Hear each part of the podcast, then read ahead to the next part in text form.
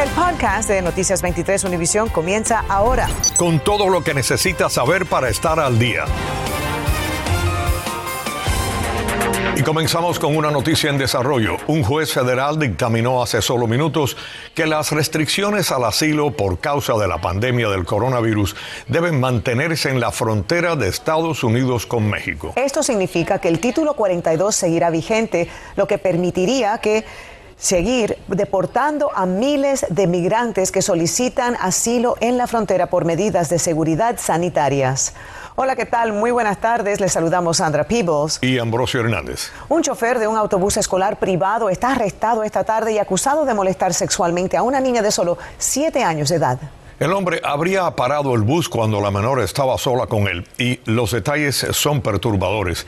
Rania Anciani se nos une ahora desde la cárcel TGK. Adelante, Rania. Sandra Ambrosio, buenas tardes. Un caso siempre difícil cuando se trata de los más pequeños de la casa. Este hombre continúa aquí en la cárcel de TGK enfrentando cargos agravados o felonías por exhibir sus partes a una niña y molestarla de manera sexual. Según el informe del arresto, este hombre después del incidente que ocurrió dentro del autobús le habría dado unas papitas y unos mangos para evitar que ella contara lo ocurrido.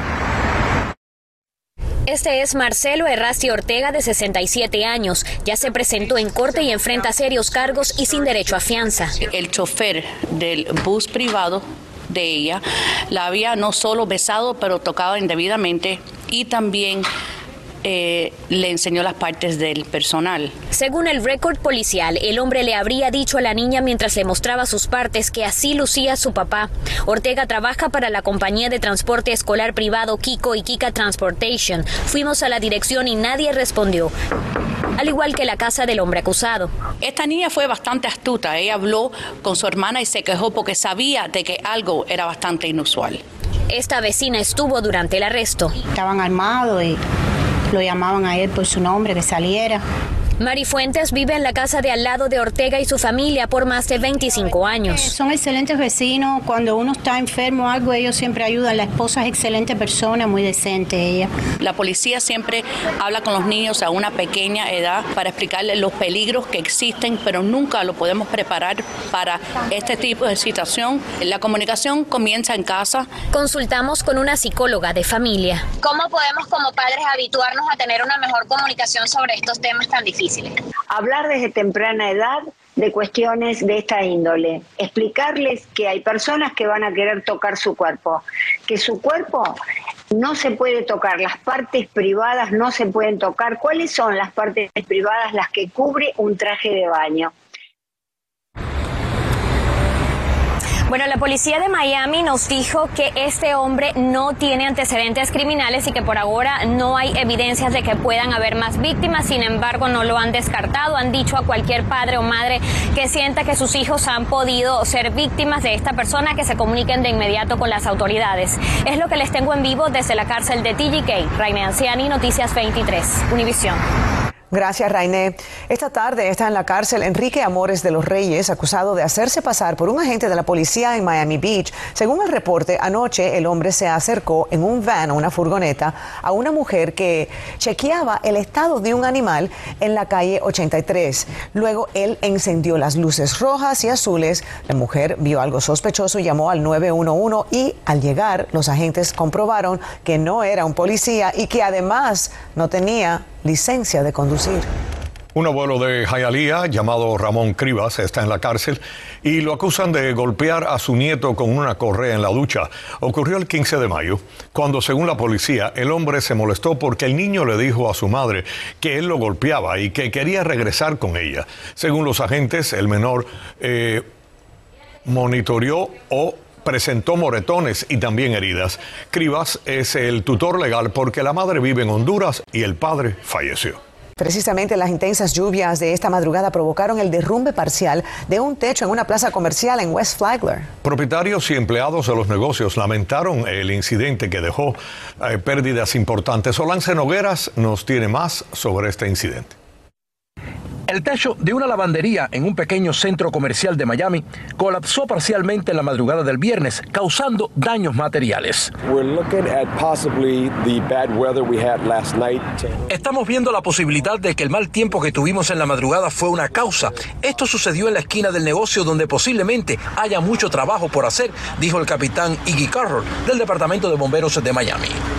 El colapso ocurrió en el techo trasero de la lavandería Eje 2 Coin Laundry, localizada en el 4731 de West Flagler Street.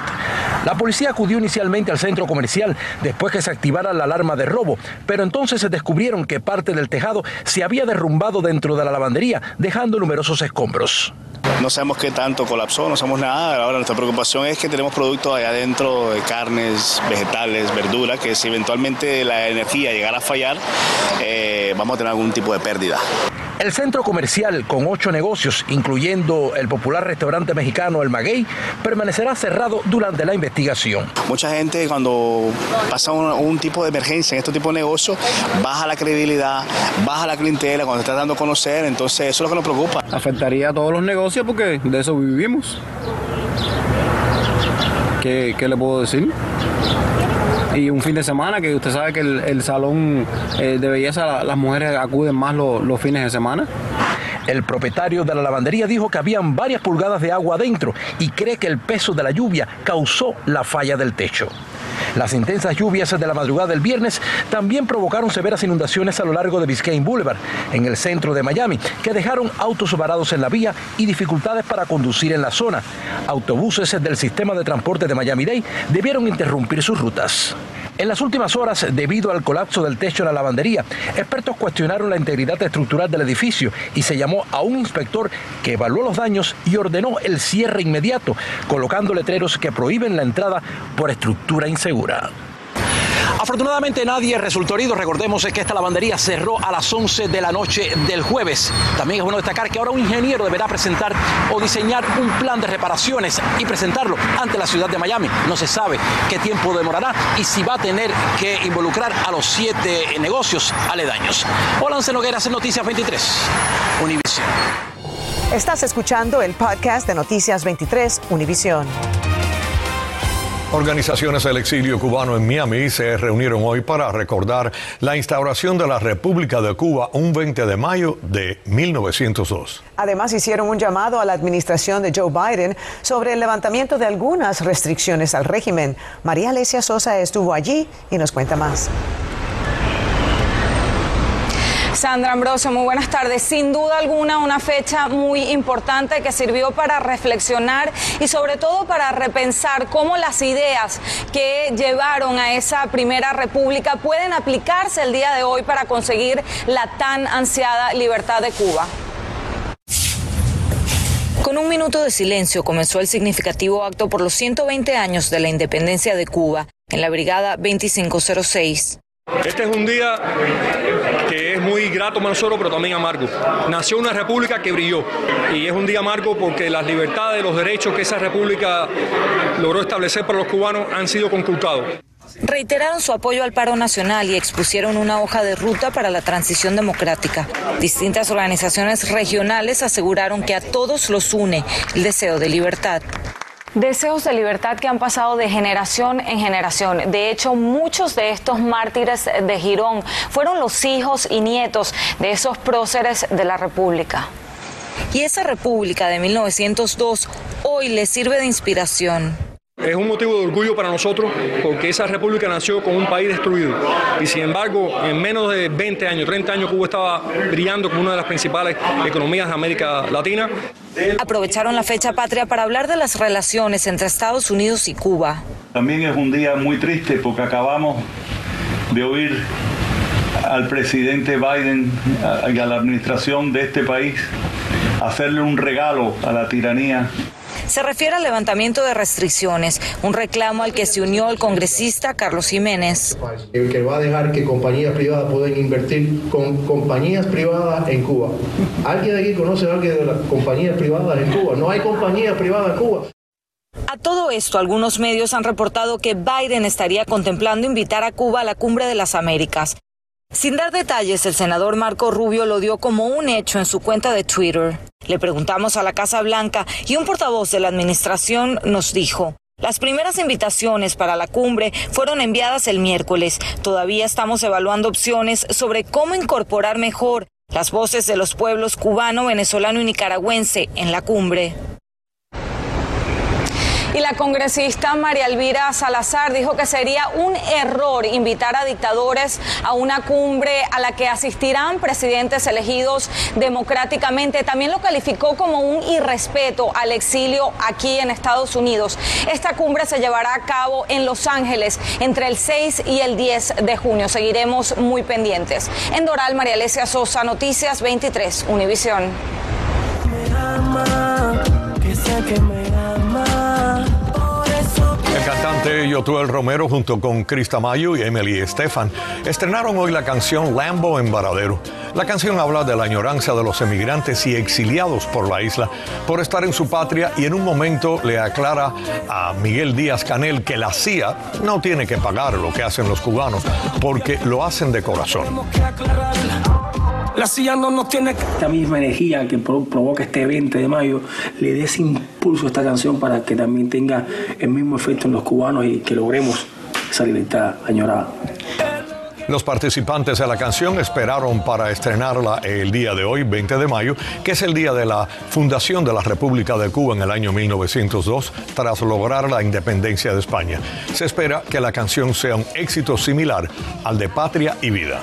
Bueno, el superintendente de las escuelas, José Dotres, está en la mirilla por haber contratado a su esposa en una posición en el distrito escolar. María Fernanda López nos explica sobre esta decisión que aprobó la Junta Escolar de Miami-Dade. El Distrito Escolar de Miami-Dade tiene más de 41 mil empleados. Su líder es José Dotres, quien desde febrero de este año asumió el cargo como superintendente escolar con un salario de 370 mil dólares al año. Su esposa, Maribel Bruscantini Dotres, también hará parte de la nómina del distrito, con un salario que podría ser de unos 154 mil dólares anuales. Legalmente no hay ninguna póliza donde eh, no puede estar un familiar. Acuérdate que el distrito escolar es muy grande, so hay muchos diferentes niveles. Este miércoles la Junta Escolar aprobó llenar o crear 35 nuevos cargos, entre ellos el puesto administrativo que ocupará la esposa del superintendente. Este cargo que viene a ocupar la señora Dotres, ¿habría algún tipo de conflicto de intereses? No, porque es una posición eh, distante del superintendente. ¿Te parece ético? ¿Te parece que está bien? Sí, que no hay intereses, sí, está bien. La señora Dotres trabajará como directora administrativa de desarrollo profesional y evaluación. Su supervisor inmediato será el asistente del superintendente en la Oficina de Gestión de Capital Humano. Cuando único sería una, un problema es si, si ese familiar está reportando directamente a su familiar como jefe. ¿Crees que puede haber algún conflicto de intereses? puede ser, pero si sabe hacer su trabajo bien, entonces no le veo mucho problema. Siempre cuando no, no metan los conflictos de ellos, de la familia, en, lo, en sus cosas de trabajo. Maribel Bruscantini Dotres tiene 33 años de experiencia como maestra y administradora entre Miami-Dade y Collier. Este nuevo puesto en su currículum lo asumirá tras la recomendación de su propio esposo y aprobación de la Junta. Nosotros no escogemos las, las personas, nosotros revisamos las cualificaciones de esa persona. Mientras la persona esté cualificada para el puesto, pues entonces es cuando nosotros podemos eh, votar en favor de la recomendación que se ha hecho. La Oficina de Comunicaciones del Distrito nos ha confirmado que este cargo no será asumido de manera inmediata y estamos pendientes de que nos digan cuándo será efectivo. En Doral, María Fernanda López, Noticias 23, Univisión. Eso es lo que dijo el gobernante venezolano Nicolás Maduro durante un programa radial en una emisora estatal en su país. Aparentemente Maduro dejó a un lado su acostumbrado discurso antiimperialista. El cambio ocurre después de que Estados Unidos anunció que revisará las medidas impuestas al régimen venezolano. Maduro no mencionó, sin embargo, que sobre él existe una orden de captura aquí en Estados Unidos. Amigos, ¿cómo están? Qué gusto saludarlos. Bienvenidos. Esto es Contacto Deportivo y aquí les tenemos la mejor información hasta el momento y vamos a arrancar en España con la última jornada de la liga. El Real Madrid recibiendo al Betis. Pasillo doble, uno para el campeón de la liga y el otro para el campeón de la Copa. Sin embargo, a pesar de que lo intentaron los dos equipos, ahí vemos el disparo de Guido, también otra llegada del Betis. El duelo terminó 0 por 0 en la última jornada de España. Kylian Mbappé tiene dos ofertas casi idénticas por parte del Paris Saint-Germain para mantenerse en la capital francesa y por parte del Real Madrid para llegar a la Casa Blanca. Así lo dio a conocer Faisal Amari, la madre del jugador, quien se ha pronunciado sobre las dos ofertas que tiene su hijo en la mesa, asegurando que la decisión será suya. Bueno, y miren esto. Esta mañana mi colega Sandra Peebles estuvo en la escuela primaria May Walters Elementary de Hialeah para hablar de la carrera de periodismo y la televisión. Los niños nos recibieron con muchísimo cariño. También estuvo conmigo Evelyn Baker, productora aquí en Univision. Estaban muy informados sobre todas las noticias, muy enfocados en sus aspiraciones para el futuro. Todos los alumnos y los maestros y el personal de May Walters, gracias por esa recepción tan cálida y éxito a todos.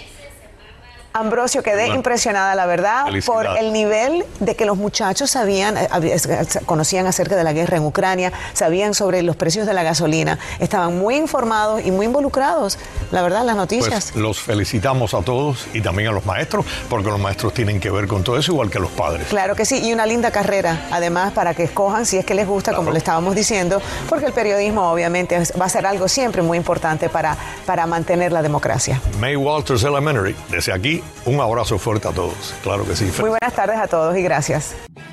Acabas de escuchar el podcast de Noticias 23 Univisión. Puedes descubrir lo mejor de los podcasts de Univision en la aplicación de Euforia o en univision.com diagonal podcasts.